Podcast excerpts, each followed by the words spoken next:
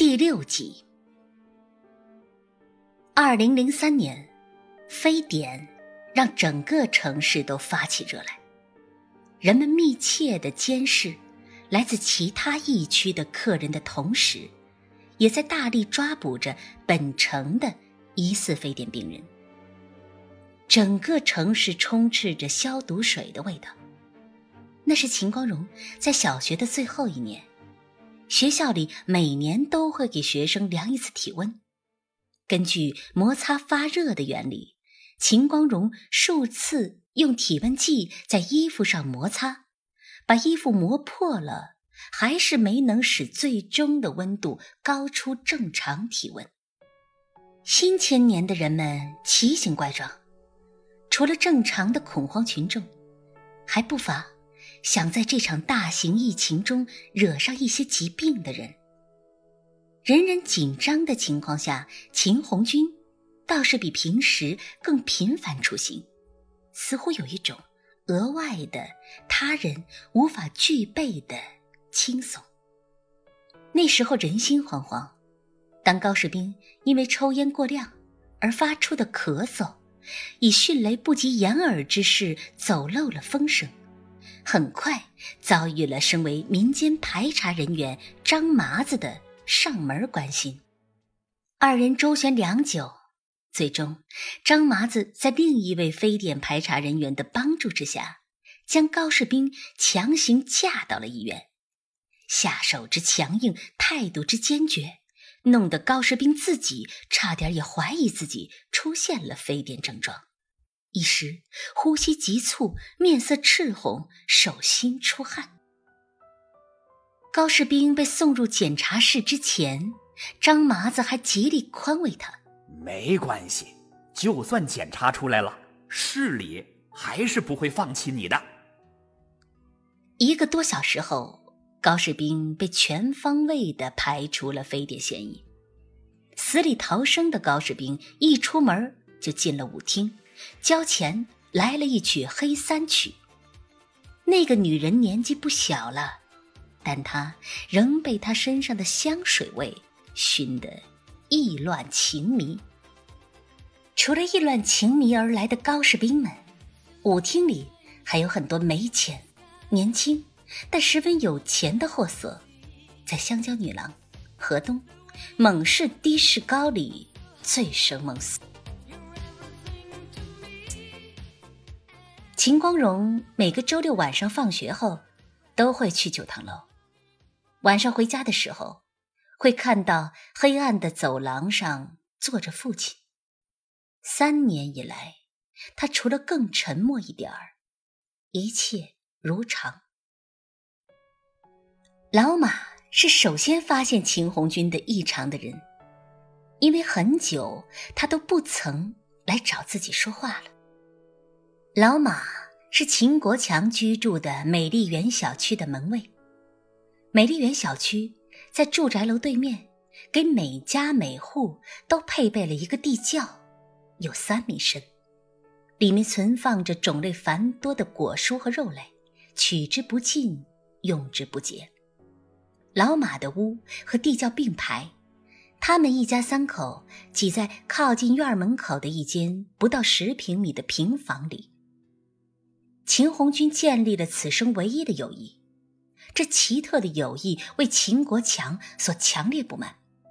他常用一些不太用心的攻击性语言，仿佛他本人都并不想指责他，指责只是父子之间的日常任务，敷衍了事即可。你都跟什么没出息的人在一起？真是什么人找什么人。秦红军早已对这种话有了防御之检，但是在搬回九趟楼之后，他仍然没有忘记这段不被看好的友谊。秦红军隔三差五从九趟楼走到美丽园，两公里的路够他的瘸腿走上一个小时，但是仍然阻挡不了他去寻找他唯一的朋友。在秦光荣看来，这是一段神秘的友情。世故的老马怎么会和呆傻的父亲交往起来？秦光荣始终记得，每逢暴雨，地窖会蓄满水。这样的时候，他和堂姐会拥有一个临时的游泳池。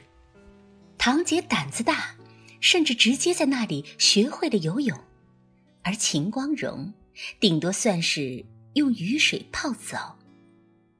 当老马发现他们又在游泳的时候，总能知道此时叫谁来管教他们最有效。这个人选，自然是秦朝凤。秦朝凤一捞完水面上漂浮的物品，就把它们也捞了上来。后来，美丽园小区不需要门卫了，老马回了老家，小区也改名为君修家园。秦红军更失去了运动的唯一机会。秦红军终于成为了这个家庭。可以视而不见的一块巨大的被闲置的猪肉。二零零三年之后，非典留下的非病理性的后遗症渐渐显出面貌。最明显的场所是城市里的各种舞厅，他们因为病毒的影响，几乎成为了一种更为地下的活动。那些声称自己平时去往舞厅只是闲时消遣的人，在非典时期拿不出这样的缘由，只能被人们好好解读一番了。非典接近尾声的时候，憋坏了的男人、女人浮出水面透气，在一曲曲港乐里跳散了多少家庭。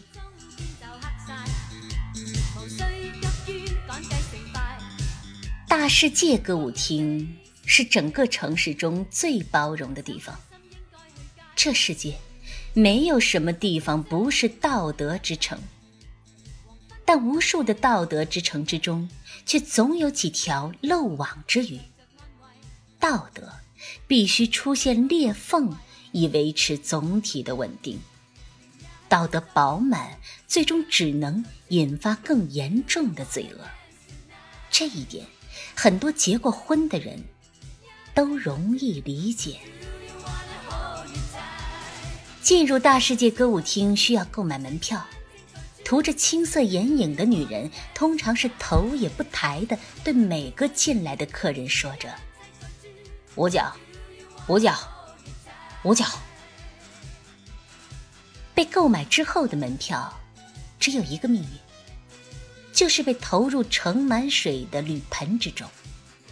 你可以从盆中看出每一天每个时段实时的客流量。白天的时候，那些绿色的门票在水面上各自漂流；夜晚的时候，却层层交叠。舞池中央用于跳舞，舞池边缘。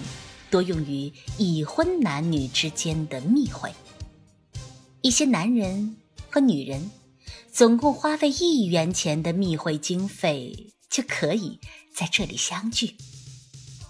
大世界歌舞厅十块钱三首的摸摸舞，由舞客和舞女共同完成。这里有一种不成文的规则：年轻漂亮的舞女站在明处，年老色衰的舞女。站在暗处，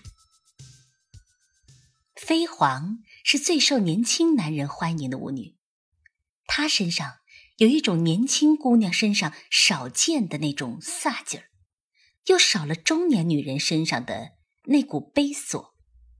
画的上挑的眉毛，有一种小城女性普遍不存在的时髦。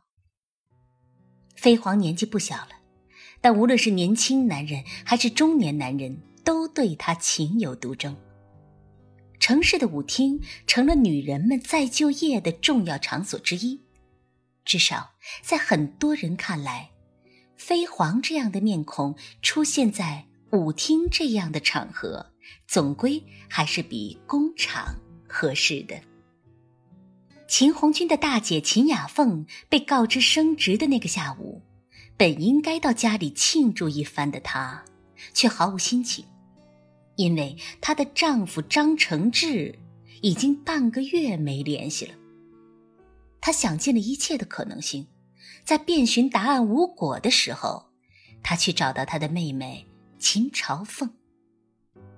秦朝凤问他：“你知道你为啥就联系不上他了不？”秦雅凤用一种难以置信的态度看着他，不知道该作何反应。秦朝凤说：“因为他跟别的女的好了呀。”你怎么知道的？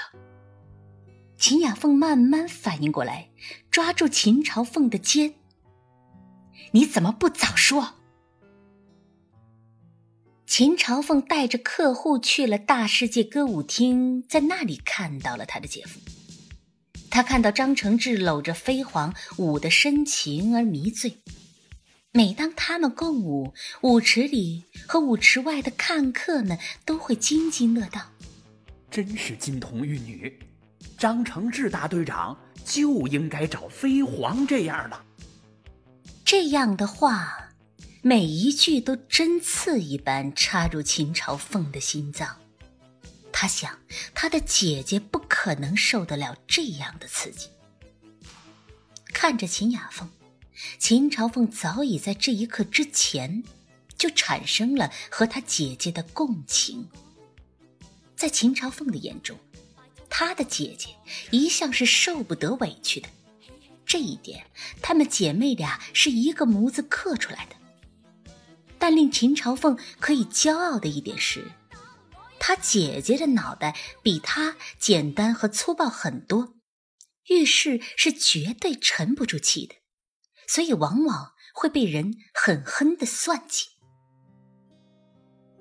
秦朝凤第一次在舞厅看到张承志和他的外遇搂在一起的时候，很想冲上去扇他们耳光，但他忍了下来。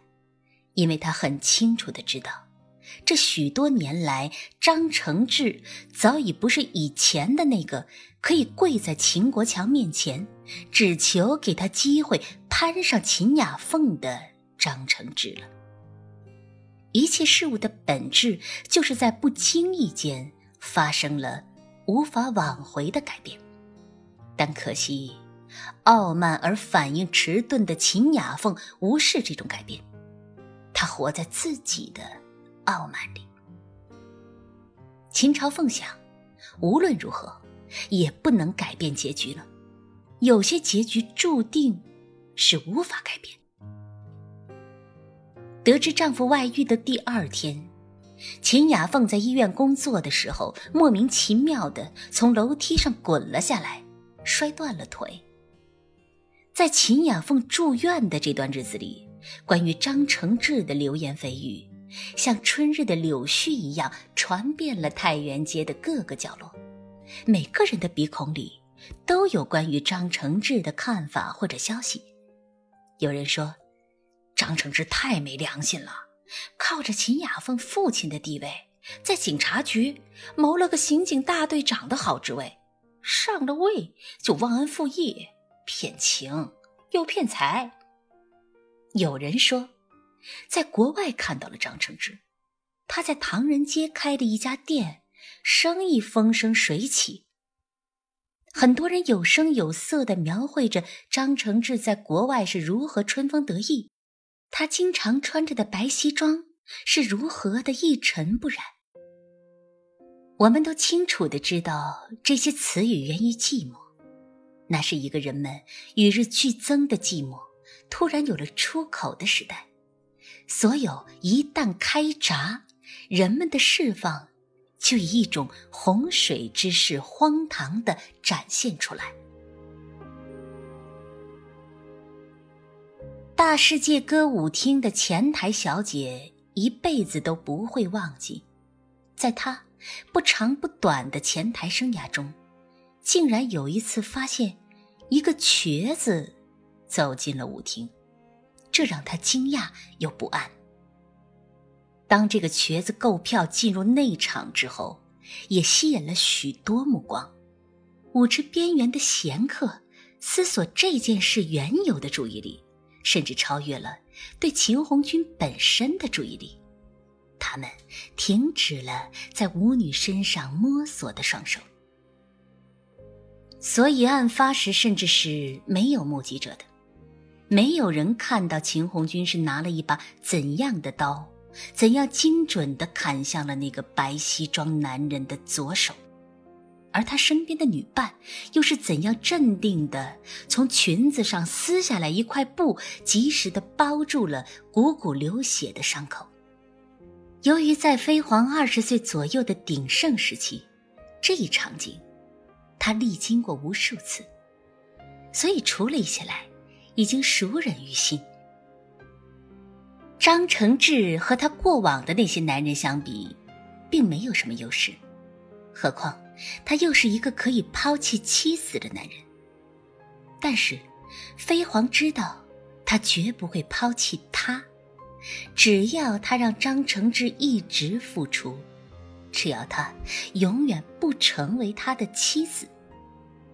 年轻的时候，飞黄不懂这一套，吃了大亏。在一曲异常聒噪的摸摸舞间。忙着解决激素问题的男男女女，也没有察觉这起血案发生之前闷声闷气的对峙。直到身边的中年舞女看清突然喷溅到自己身上的是红色的液体，才发出了尖叫：“杀，杀人了！”张承志是张承志被砍了。人群中。不知有谁突然喊道：“一些声音紧接着衍生。张承志回来了，看热闹呢，快帮忙啊！”行凶者在此时全然被张承志抢了风头。一条灯光诡异的照在秦红军的脚上，这样去看他的脚，看起来其实十分正常。舞池里的人腿游动着，游动着。秦红军像是在水池里一条萎缩的尸体，被鲜活的肉体挤逼着沉不下去。后来，这场血案最大的疑点就是秦红军究竟是怎么知道张承志回来的？行事低调的张承志没有告诉任何人。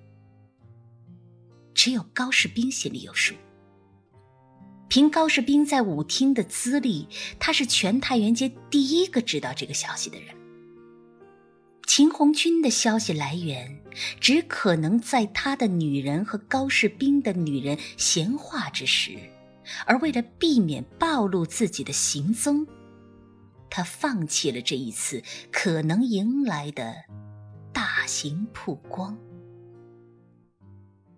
大家开始讨论起来了。为什么秦红军要砍张承志呢？有人认为张承志有负于秦雅凤，秦红军是为了他姐砍的。那怎么可能呢？其中一个人以坚决的口吻说着：“秦红军已经是精神病了。”他不屑起来：“就算是为了他姐，不是精神病也干不出这样的事情来呀。”于是大家便认为。砍张承志不过是秦红军精神病发作的误打误撞，可真是巧啊！几个人感叹了一下，瓜子皮儿吐满了地，站不下脚了，才各回各家。随便让一个人来看，没有人会否认这一点。秦红军确实像个精神病。张承志怎么看待这件事情呢？他不关心砍他的是不是一个精神病，张承志也并不认为自己有负于秦红军的姐姐。这么多年，他被认为是老爷子秦国强一手提拔的傀儡，他忍受着秦雅凤的傲慢与乏味，这一砍，倒砍得他突然宽了心。飞黄带着张承志回到了美国，他的断手被接上了，但指关节无法恢复正常的活动和运转。那是代价。飞黄是一个相信欲望和代价对等的人。他觉得，现在张承志的债，终于还清了。